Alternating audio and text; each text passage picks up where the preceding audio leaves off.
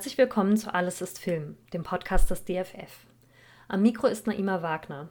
Ich bin in der Deutschen Nationalbibliothek, in der sich die Bibliothek und das Textarchiv des DFF befinden, und spreche mit meiner Kollegin Deborah Klassen, die hier als Archivmitarbeiterin vor allem für die Zeitschriften zuständig ist. Heute wird sie aber mit mir über das spannende Thema Zensur in der Zeit von 1920 bis 1945 sprechen. Ein wichtiges Objekt aus der Film- und Kinogeschichte in diesem Zusammenhang ist die Zensurkarte. Insgesamt rund 3000 historische Zensurkarten werden im Textarchiv aufbewahrt. Zum Anfang erst einmal die Frage an dich, was genau ist denn eine Zensurkarte? Eine Zensurkarte ist vom Begriff her erstmal ein bisschen irreführend, da das in der Regel gar nicht mal nur eine einzige kleine Karte ist, von der wir reden, sondern von einem ganzen Heftchen, in diesem Heftchen befindet sich das Ergebnis von einem längeren Zensurprozess, in dem festgehalten wird, ob ein Film eigentlich zur Aufführung kommen darf und wie er zur Aufführung kommen darf.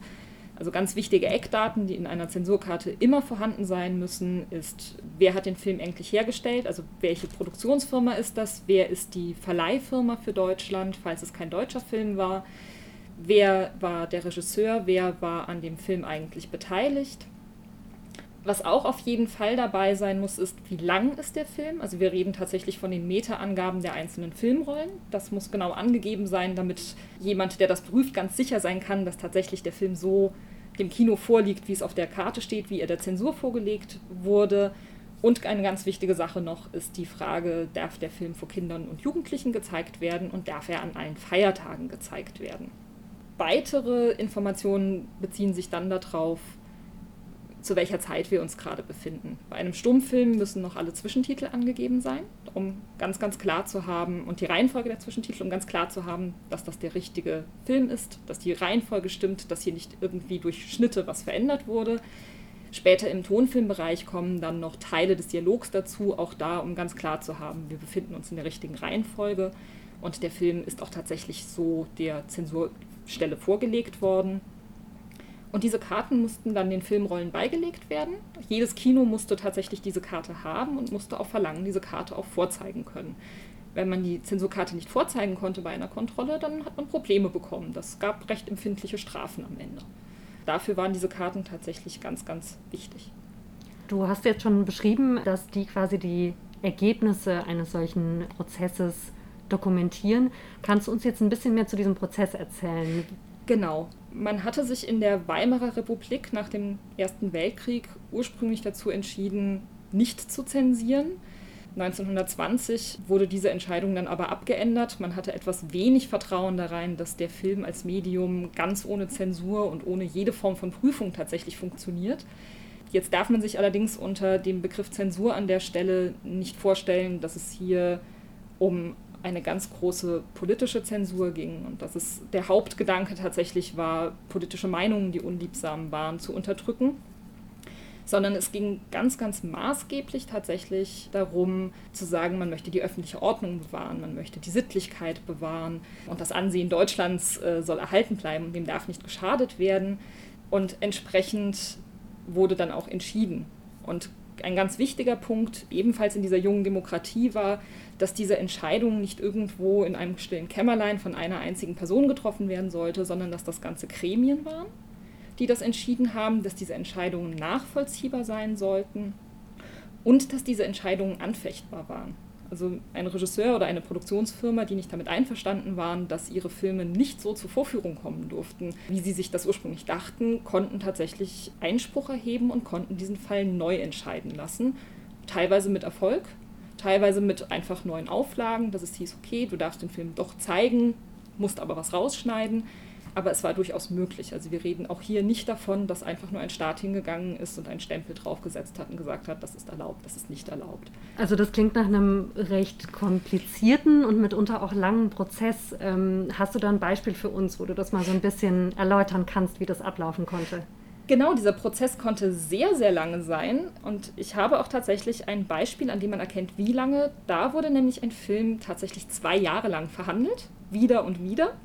Ursprünglich kam dieser Film vor die Prüfstelle unter dem Titel Das Totenmahl auf Schloss Bogalitza. Das war im Sommer 1923. Dieser Film spielte in der Türkei. Es ging um türkisch-serbischen Krieg. Die Türkei war als neuer Staat gerade im Werden. Die Weimarer Republik hatte diplomatische Beziehungen zu diesem Staat aufgenommen. Und jetzt kamen in diesem Film die Türken nach Ansicht einiger Leute aber nicht so besonders gut weg. Und entsprechend bat das Außenministerium damals darum, diesen Film so nicht zur Vorführung zu bringen. Und die Filmprüfstelle in Berlin kam diesem Anliegen dann tatsächlich nach und sagt, okay, wir haben hier eindeutig den Fall, dass dem Ansehen Deutschlands in der Welt geschadet werden könnte mit diesem Film und entsprechend wird der nicht erlaubt. Es gab dann noch so ein paar, das lässt sich aus diversen Dokumenten heraussehen, noch ein paar Diskussionen, ob die Entscheidung überhaupt notwendig wäre, da klar wäre, der typische deutsche Zuschauer erkennt ja gar nicht, dass da gerade Türken beleidigt werden könnten, weil der gar keine Ahnung von diesem Krieg hat. Und für das Ausland wäre das gänzlich irrelevant, weil dieser Film so schlecht wäre, dass man ihn eh nicht verkaufen könnte.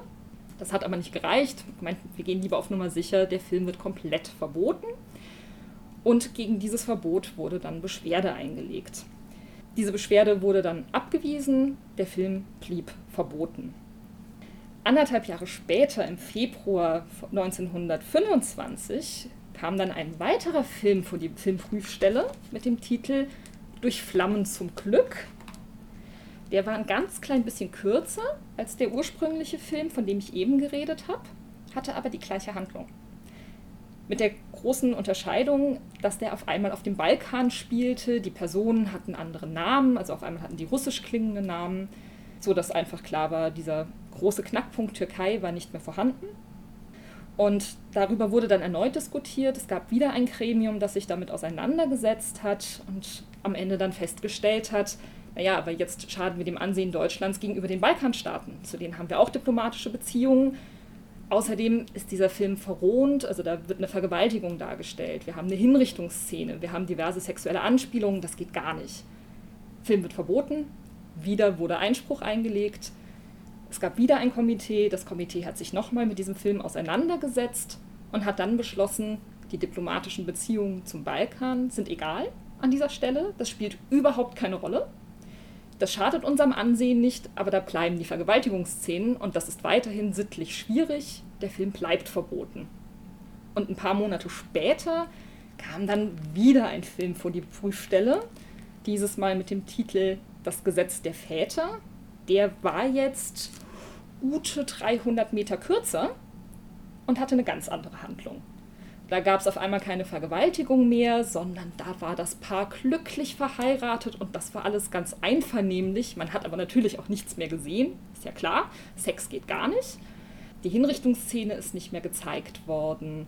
Und das Ganze spielte auch nicht mehr in der Türkei, es spielte auch nicht mehr im Balkan. Wir waren auf einmal in einem nicht näher definierten orientalischen Staat wo alle arabische Namen haben, aber gar nicht mehr so klar ist, worum es eigentlich geht. Dann hat man sich den Film angeguckt und hat festgestellt, ja, so geht das. So können wir das machen. Vielleicht nicht vor Jugendlichen, also der Film hat ein Jugendverbot bekommen, grundsätzlich durfte er aber gezeigt werden. Dagegen ist wieder Beschwerde eingelegt worden, die ist dann aber in Teilen zurückgenommen worden, das Verfahren wurde eingestellt und der Film durfte dann ab Sommer 45 in die Kinos. Kann man schön sehen, ganz langer Prozess, viele, viele Diskussionen und ungefähr so demokratisch, wie man sich das eigentlich äh, für den Zeitraum damals tatsächlich wünschen kann. Das ist, man hätte auch einfach sich vorstellen können, dass da jemand sagt, nö, machen wir nicht. Aber nein, das wurde ausdiskutiert und die Produktionsfirma hat am Ende zwar mit vielen Rückschritten, aber sie hat recht gekriegt tolle Geschichte. Jetzt liegen uns hierfür ja äh, mehrere ausführliche Gutachten vor. Wurde das denn immer so ausführlich begründet? Immer nicht. Beziehungsweise vor allen Dingen nicht immer so ausführlich, wie es in dem Fall passiert ist. Also hier können wir uns tatsächlich gut ansehen, dass natürlich der Filmprüfstelle ganz klar war, dieser Film lag schon einmal vor und er lag noch einmal vor. Das ist da jedes Mal natürlich mit eingeflossen. Grundsätzlich wurde aber tatsächlich begründet, was passiert. Also auch da, dass einfach Nein gesagt wurde, sollte so eigentlich nicht vorkommen, zumindest nicht in den 20ern. Mit den 30ern hat sich das dann natürlich geändert, während wir, bis wir dann im Dritten Reich irgendwann an dem Punkt waren, dass klar war, jetzt wird überhaupt nicht mehr begründet, jetzt wird einfach verboten. Jetzt ähm, haben wir bei dem Beispiel gehört, dass ja durchaus da politische Beziehungen zu anderen Ländern und politische Interessen eine Rolle spielen. Du hast aber vorhin schon erwähnt, das war nicht immer der Fall oder nicht von Anfang an der Fall. Hast du vielleicht noch ein anderes Beispiel? Ja, mein persönliches Lieblingsbeispiel aus unserem Archiv sind tatsächlich zwei Dokumentarfilme, einer von 1922, einer von 1929. In dem von 1922 geht es um Ringelnattern. Und es ist tatsächlich einfach ein schöner kleiner Dokumentarfilm, in dem man unter anderem einer Ringelnatter beim Jagen zuschauen kann und im täglichen Überlebenskampf. Und hier stellte sich dann tatsächlich der Zensurbehörde die Frage, inwiefern nicht eventuell Kinder durch diese Darstellungen geschädigt werden könnten. Die Argumentation war, dass zart beseitete Kinder, vor allen Dingen Mädchen, könnten verstört werden durch diese Bilder, während äh, schon verrohte und ja, der Gewalt anneigende Kinder, vor allen Dingen Jungen, zu Gewalt gegenüber Tieren dadurch angeregt werden könnten. Und man dann gesagt hat, das darf so nicht gezeigt werden. Auch hier wieder, wir haben eine, Beschwer eine Beschwerde und wieder wurde dieser Film neu besprochen und hier wurde dann am Ende beschlossen, dieser Film darf gezeigt werden, mit der Begründung, das Gesetz ist eigentlich dafür gedacht, quasi das Otto-Normalkind zu schützen. Das besonders empfindsame Kind bzw. das besonders gewalttätige Kind ist einfach nicht die Norm, das ist nicht vorgesehen. Ähm, wir können nicht alle schützen, wir schützen so viele, wie wir können. Und das ist dann tatsächlich im Normalfall das sogenannte geistig gesunde Kind, wie sie es im Gutachten sagen. Der Beschwerde wurde dann entsprechend stattgegeben, der Film durfte gezeigt werden in dem Film von 1929 mit dem schönen Titel Aufzucht und Haltung des ostpreußischen Rindes war der Stein des Anstoßes, dass auch gezeigt wird, wie ein Kalb auf die Welt kommt und man hier befürchtete, dass Kinder auch davon verstört werden könnten, vor allen Dingen im Stadtpublikum. Das Stadtkind weiß nicht, wie ein Kalb auf die Welt kommt und das geht nicht, das darf man nicht zeigen.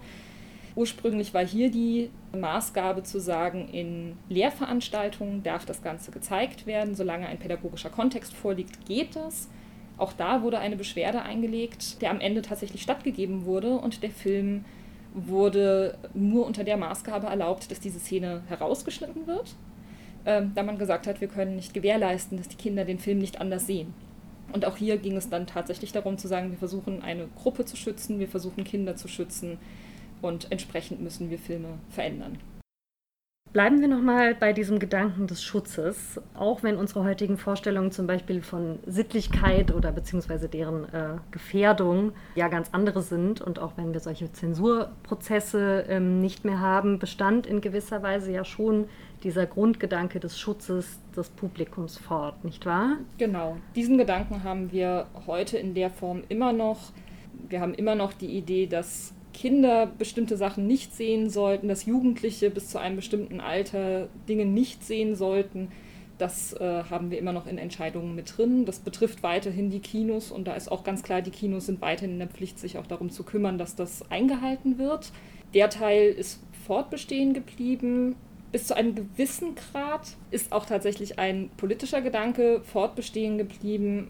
Es ist immer noch möglich, dass ein Film verboten wird auch das geht immer noch in der Bundesrepublik.